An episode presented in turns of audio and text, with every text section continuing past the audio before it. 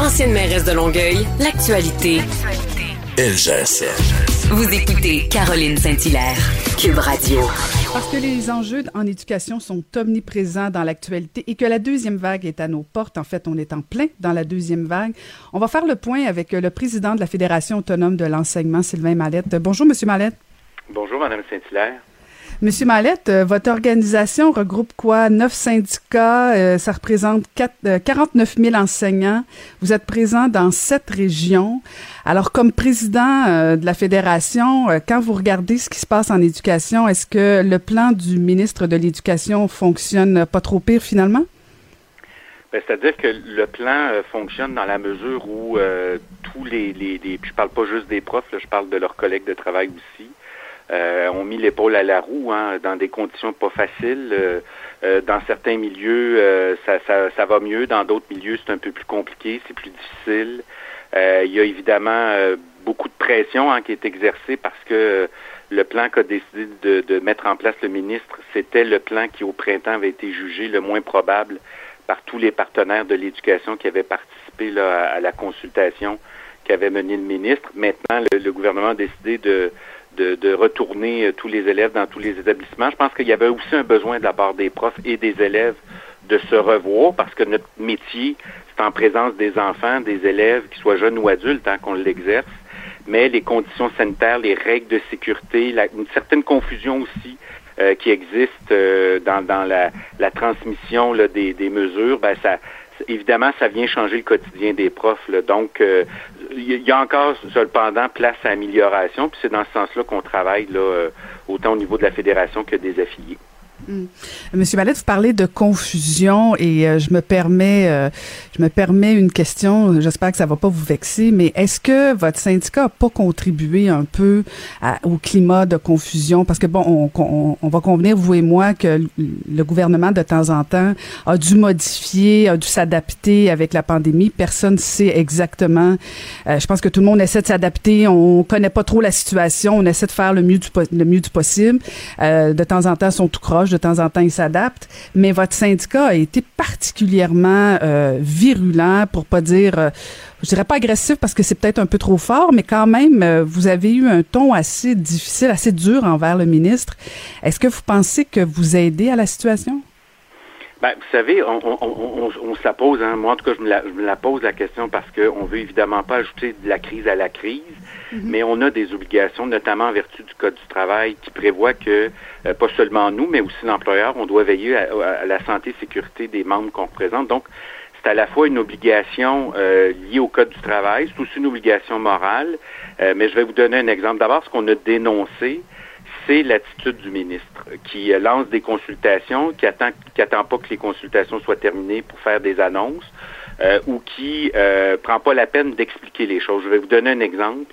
Euh, les enseignantes enceintes durant le printemps, lorsqu'il y a eu la rentrée printanière dans certains établissements, étaient les directions d'école, les gestionnaires de réseau, les profs travaillaient, devaient travailler de la maison parce qu'elles euh, étaient exemptées de devoir se présenter à l'établissement. Le gouvernement a changé cette règle-là sans l'expliquer. Ça crée donc une pression parce que les enseignantes enceintes posent des questions, évidemment, elles veulent assurer leur propre sécurité, celle de leurs élèves, mais elles aussi. Donc, pourquoi au printemps elles étaient, euh, elles pouvaient être en télétravail et pourquoi pas euh, à l'automne? Euh, la question de la, de, la, mise en quarantaine, on passe de 14 à 10 jours, c'est pas expliqué. Donc, ça crée des inquiétudes. On reçoit ces appels-là et on fait des, des euh, on doit donc répondre à ces demandes-là. Et il y a malheureusement euh, soit que les réponses viennent pas, que les réponses sont parfois même confuses. on nous dit une chose et son mm-hmm. contraire. Donc on a, puis je sais que c'est pas simple, puis je sais aussi que je me, la pose la question. Hein, on, c'est une volonté de ne pas ajouter de la crise à la crise, mais à un moment donné, on, il y a des, décisions qui sont prises, puis ces décisions-là doivent être euh, mm-hmm. expliquées. Euh, moi, je peux vous dire que là, on s'est adressé, puis je pense que vous le savez, on s'est adressé à la mm-hmm. Cour supérieure. Et là, étrangement, on reçoit des documents là, euh, euh, comme jamais on en a reçu depuis qu'on a déposé le recours à la Cour supérieure, malgré que depuis le printemps dernier, on, on faisait des demandes pour obtenir les documents. on recevait des documents qui caviardés, qui sont mm-hmm. illisibles. Et là, tout d'un coup, étrangement, on reçoit ces documents-là qui nous permettent, nous, par la suite, de répondre aux questions de nos membres. Donc, moi, je pense que c'est pas simple, c'est pas facile, mais on a des obligations, puis on doit les assumer. Oui, mais vos obligations, vous, sont à l'endroit de vos membres que vous représentez. Je comprends bien. Le ministre de l'Éducation, son obligation est envers euh, l'ensemble du monde de l'éducation. Mais mm. vous faites allusion justement à cette poursuite en cours euh, supérieur. Est-ce que c'est un bon message qu'on envoie à la population quand des syndicats commencent à poursuivre le, le ministère? En pleine pandémie? Il me semble que on est ailleurs que du temps de création des syndicats où on était là pour défendre les travailleurs exploités versus là, poursuivre un gouvernement qui est en pleine gestion de pandémie. Il me semble que, que vous avez dépassé votre mandat. Là. Ben, c'est-à-dire, évidemment, on, se préoccupe des membres qui sont euh, les que sont les profs, mais aussi des élèves avec lesquels on travaille. Tu actuellement, il y a des milieux où les élèves ne sont plus autorisés à sortir de la classe. Donc, ils passent la classe, c'est-à-dire, mis à part pour leur dîner, euh, ils doivent donc passer leur pause dans les classes, ce qui crée une tension. Hein. Il, y a, il, y a, un climat aussi difficile dans certains établissements scolaires euh, quand on parle de polyvalente à plus de 1500 élèves où les élèves, parce que physiquement, ils peuvent pas assurer le déplacement sécuritaire de ces élèves-là, ils disent aux élèves, vous allez passer votre pause dans la classe. Ça crée une tension, ça remonte euh, auprès des, des, des, des représentants locaux et donc c'est aussi à nos élèves à qui on pense quand on pose certains gestes. Puis là, évidemment, euh, le juge a pris en délibéré, là, parce qu'on était devant lui hier, le juge a pris en délibéré la cause. Puis c'est quoi le, recours qu'on... Nous, on, on veut pas, on n'a pas demandé ou on cherche pas à faire fermer les écoles, à, faire euh, soit modifier le, contenu du plan sanitaire. Nous, ce qu'on dit, c'est d'abord on voulait, on voulait accéder aux données dont on a besoin pour faire notre travail, mais aussi la mise en place euh, de mécanismes de dépistage accéléré. Parce qu'actuellement, qu'est-ce qui se produit? Quand un prof doit attendre quatre jours avant, quatre, cinq, six jours avant d'avoir le résultat d'un test, il est mis en quarantaine à la maison et donc il y a un bris de service éducatif auprès des élèves. Et nous, ce qu'on veut assurer, dans le respect de l'engagement qu'avait pris le ministre Dubé, on veut s'assurer qu'il n'y ait pas de bris de service éducatif, particulièrement pour les élèves les plus vulnérables, parce que c'est eux qui payent doublement le prix de cette pandémie-là. Donc, malheureusement, puis je, moi, je, l'ai dit à plusieurs reprises, on aurait préféré ne pas devoir se présenter devant la Cour, mais quand on est en présence d'un partenaire, d'un vis-à-vis qui, lui, refuse de collaborer, ben malheureusement, on doit se présenter en cours. Puis il existe un système judiciaire au Québec qui le permet. Donc, hmm. euh, on a des, des, je vous dirais, on a l'obligation de s'assurer que les profs n'attendent pas 4, 5, 6, 7 jours avant d'avoir le résultat du test. Ça se traduit par un bris de service éducatif auprès de certains élèves. C'est inacceptable.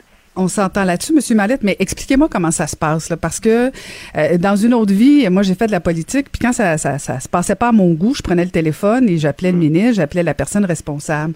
Est-ce que euh, Sylvain Mallette, des fois, peut prendre le téléphone, appeler le ministre de l'Éducation, dire Monsieur, Monsieur le ministre, là, euh, voici ce qui se passe, est-ce qu'on peut s'entendre là-dessus, pas s'entendre là-dessus, mais je, je, regarde vos sorties, puis je me dis, mon Dieu, est-ce que ça aide vraiment? Puis on peut faire le procès du ministre de l'Éducation. Je pense qu'il subit en masse. Même vous avez, vous, avez, vous l'avez même traité, si je me trompe pas, de traître.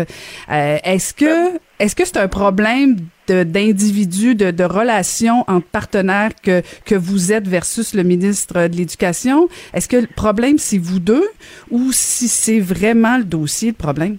Ben, écoutez, moi, je peux, je peux répondre pour moi, je peux pas répondre pour mhm. le ministre. Euh, euh, le ministre, puis moi, je, je, je, je ne crois pas je, je, ne me rappelle pas de l'avoir traité de traite. Cependant, j'ai eu à l'occasion, puis je le répète euh, devant vous, je pense qu'il a oublié euh, qu'il n'est plus un prof. Il, il, a, il, a, fait le choix de ne plus être un prof dans son cœur. Donc, il a un regard sur la profession enseignante, sur celles et ceux qui pratiquent ce métier-là. Euh, puis euh, j'ai écouté dans le réseau, c'est un ministre qui est excessivement euh, contesté parce que euh, euh, soit qui prend des décisions en ne s'appuyant pas, notamment sur l'expertise des profs, ou qui n'explique pas ses décisions. Vous êtes dur à son endroit? quand vous dites vous, vous ben, êtes dur quand vous dites il est plus ministre dans, il est plus professeur dans son cas.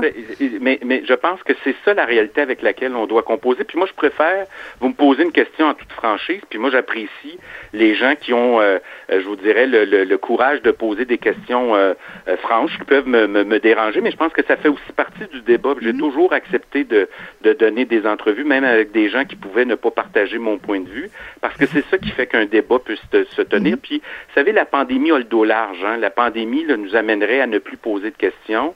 Moi, je pense qu'il a fait un choix ça lui appartient. Il est ministre de l'Éducation. Le premier ministre l'a maintenu dans son poste, dans ce poste-là. Maintenant, il a des obligations. Il peut pas, il peut pas, il peut pas faire le choix de ne pas expliquer les décisions et surtout lorsqu'il euh, ne rejette. Écoutez, au printemps, on a fait, on a envoyé 18 pages de recommandations dans le cadre de la consultation qu'il a menée. On a mis en place, on a proposé un modèle qui s'appuyait sur une consultation large qui avait été menée auprès de nos membres. Il a fait un autre choix c'est son, son droit. Encore faut-il qu'il accepte de répondre aux questions, parce que des questions là, du quotidien que les profs, les profs doivent affronter, parce que ce sont eux qui sont sur le terrain. Maintenant, euh, vous savez, si le ministre lui-même le dit, nous le dit, c'est pas moi qui prends une décision, c'est la direction de la santé publique. Donc, on s'adresse aux gens qui prennent les décisions, puisque lui-même nous dit que sur certains sujets, c'est pas lui qui a le pouvoir de décider. Donc, dans ce cas-là, c'est le ministre de la Santé et le directeur de la Santé publique, mais c'est lui qui a annoncé le plan de la rentrée. Moi, je vais vous donner un exemple. Le vendredi qui a précédé l'annonce euh, de la mise à jour de, son plan, il nous dit, écoutez, euh, il y a 100 000 heures de libérées pour du suivi administratif auprès des élèves en difficulté. On a libéré 100 000 heures. Moi, je lui ai posé la question, mais comment vous en êtes arrivé à 100 000 heures euh, par année, c'est quand même pas rien, là. Mais il dit, écoutez, euh, c'est l'information qui a été transmise. Le lundi, il annonce 560 000 heures. Puis on demande au ministère, expliquez-nous comment vous en arrivez à 560 000 heures, comment vous avez pu libérer 560 000 heures de services professionnels? Et ils sont incapables de nous répondre. Donc, il ne s'agit pas juste d'annoncer des choses, il faut être capable de les expliquer. Puis sur le terrain, là, il n'y a pas l'ajout d'une minute de plus. Euh, de services auprès des élèves vulnérables. Donc, il y a, y, y a, à la fois la volonté de faire des annonces, mais après, il faut être capable de les expliquer. Mais est-ce que y a, est-ce que vous avez des échanges avec le ministre ou si vous vous euh, parlez euh, par communiqué ou? Ben, il y a, y a nos, nos, appareils, là, je vais dire comme ça, nos appareils se parlent, notamment toute la question là, dans, dans quelques jours, on, on va aborder toute la question pédagogique, parce que la question du bulletin, la, question des épreuves ministérielles, la question euh, de, la priorisation de des, des, des savoirs euh, dans, dans, les programmes de formation. Donc, nos appareils se parlent. Il y a des rencontres virtuelles ou téléphoniques qui Euh, comme ça s'est toujours fait. Là. Donc, euh, il y a, mais le ministre n'a plus, n'a pas reconduit là, euh, les appels téléphoniques qui, qui pouvaient se tenir. Là. Donc, il a fait là aussi. je comprends aussi qu'il y a une charge importante. Là. Moi, je, vous savez, il est ministre, il doit assumer. Euh, puis à partir du moment où euh, il y a des besoins qui sont exprimés par le réseau, puis vous savez, le, monde de l'éducation, c'est un monde compliqué. C'est un monde, euh, il y a beaucoup, beaucoup de groupes qui interviennent. on n'est pas les seuls non plus comme profs à intervenir, mais il y a, oui, des discussions qui se tiennent au sein des, entre les appareils. puis je, je, je, je l'idée, c'est de, de faire connaître notre point de vue, mais aussi de ne pas non plus, comment je le formulerais, de ne pas accepter qu'au nom de la pandémie, on doit accepter n'importe quoi, puis qu'on doit se refuser de poser des questions. Non, mais au, nom de la pandémie et du bien euh, collectif, me semble que de temps en temps, ce serait le fun d'entendre le président de la Fédération autonome ben. avoir des bons mots, pas nécessairement envers le ministre, mais, mais j'ai fait la lecture de tous vos communiqués euh, et c'est toujours dans le ton de je, le, le, Monsieur Mallette menace, le syndicat menace, je, je repense à vos publicités, euh, la Fédération poursuit le gouvernement, la Fédération boycotte, c'est toujours dans un ton comme ça et, et je pense sincèrement, puis je vous écoute aujourd'hui et il me semble que ce que j'entends là n'a rien à voir avec les déclarations que, que j'entends de temps en temps ou des communiqués. Il me semble que si le ton changeait, peut-être que le ministre serait peut-être plus disposé. Lui aussi, il y a une blâme de, il y a, il y a, une certaine euh, responsabilité, vous l'avez bien dit. Mais il me semble qu'on aurait tout intérêt à ce que vous deux, vous vous parliez un petit peu plus pour le bien, non seulement de vos membres, mais pour l'ensemble des élèves. Il me semble bien humblement. Vous savez, ça, euh, parce que, par exemple, je vais vous donner un exemple. C'est fascinant parce qu'on est entré dans une période où, puis moi, je suis un prof d'histoire, puis je sais très bien que durant les crises, il y a aussi un réflexe collectif qui est celui de dire ben, il faut que faut qu'on que tout aille mieux parce qu'il y a une crise elle n'est pas anodine la crise hein elle Mm-hmm. est euh, puis il y a des gens qui sont particulièrement affectés par cette crise là moi je pense aux élèves euh, qui sont qui subissent les effets de la pauvreté euh, euh, qui étaient déjà désavantagés euh, euh, avant la pandémie après euh, des années de, de règne libéral où on a imposé des compressions d'un million d'un milliard 488 millions c'est étrange hein? Le ministre lui-même à l'époque où il était député de l'opposition appréciait la capacité de la FA à dire les choses. À- on, on ne se gênait pas. Puis le ministre, l'a- le- le- à ce moment-là, il était critique de l'opposition, euh, de la CAQ. Là, mais là, là, il appréciait. C'est Et sûr, là, tout d'un sûr. coup, parce qu'il est devenu ministre, il va l'apprécier moins. Il y a des bons gestes qui sont posés par le gouvernement. Moi, j'ai souligné la mise en Ouais, place mais, de la ouais, mais ans. Mallette, ouais, Monsieur Mallette, je vous arrête. Moi, je, je, je m'en fous un peu de ce que Monsieur Roberge pense. Je vous dis juste la perception extérieure sur le ton. Oui, non, non, mais ce que je veux dire, je, je, je parle de Ça, vous, de votre perception, fédération, je là. comprends. Je comprends. C'est- votre c'est plus ça. perception.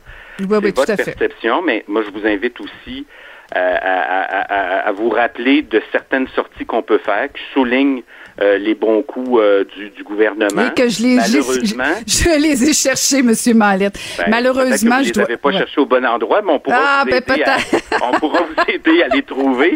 Mais euh, vous savez, comme moi, Madame Saint-Hilaire, parce que justement, vous avez euh, assumé des responsabilités, des responsabilités politiques, vous savez très bien que euh, la durée de vie d'une nouvelle, d'abord, elle s'est réduite au cours des dernières années. Et il y a aussi, euh, on doit affronter des situations pas simples, mais quand il n'y a pas de retour de la part de celui ou de celle qui décide, ben il faut s'attendre à ce qu'à un moment donné, on prenne des décisions. Puis nous, on, on- puis je le répète, hein, les profs étaient contents de retourner au travail, mais ils veulent pouvoir faire leur travail dans des conditions acceptables, parce qu'au final, qui paye ce sont les enseignants, les, oui, les enseignants, mais surtout les élèves qui reçoivent pas les services auxquels ils ont droit. Donc, à un moment donné, c'est pas. Puis vous savez, moi, le changement de ton, à une époque, on disait là, parce que l'histoire de la profession enseignante, c'est l'histoire de la lutte des femmes, parce que c'est une profession com- composée à plus de 70% par des femmes. On disait ça à des institutrices. Ben, tu devrais changer de ton, tu devrais quand tu quand tu revendiques, euh, euh, tu revendiques. Vous savez, c'est c'est ça aussi l'histoire de la profession enseignante. C'est toujours changer de ton. Non, pas dans un contexte où on fait face à un virus qui est potentiellement mortel. On doit de se respecter comme travailleurs, mais on doit aussi assurer la sécurité de nos élèves. Parce que quand nos élèves rentrent dans l'école, c'est comme si toute la famille rentrait avec eux. Donc, on doit s'assurer que les conditions dans lesquelles on fait notre travail soient sécuritaires. Et ça, pour moi, ça veut dire être capable d'avoir le courage de dire là, ça va faire. On passera pas les six prochains mois à demander, puis en adoptant un ton qui pourra peut-être interpréter comme étant plus jovialiste. Non, il y a des interventions qui sont faites pour lesquelles il n'y a pas de retour. Donc, on doit prendre malheureusement certains moyens, notamment celui de la voie juridique, puis on se privera pas de le faire parce qu'on a, a- vous savez, le virus, il laisse pas, il laisse pas de chance, le virus. Ouais. Et Mais- il peut être potentiel, on l'a vu en CHSLD, puis il faudrait pas attendre que l'irréparable se produise dans une école Ouais, pour ah, ben, finalement, on aurait peut-être dû le demander. Je, je suis pas certaine que, que ce, ce- en tout cas, je- je- on aurait pu continuer longtemps. Malheureusement, c'est tout le temps que qu'on plaisir, a, Madame Monsieur. Mallette, mais je suis pas certaine que des campagnes de peur comme ça, ça sert bien. Mais euh, on va continuer de se parler. Merci beaucoup, euh, Monsieur Mallette. C'est moi qui vous remercie, Madame Saint-Hilaire. Passez une belle journée.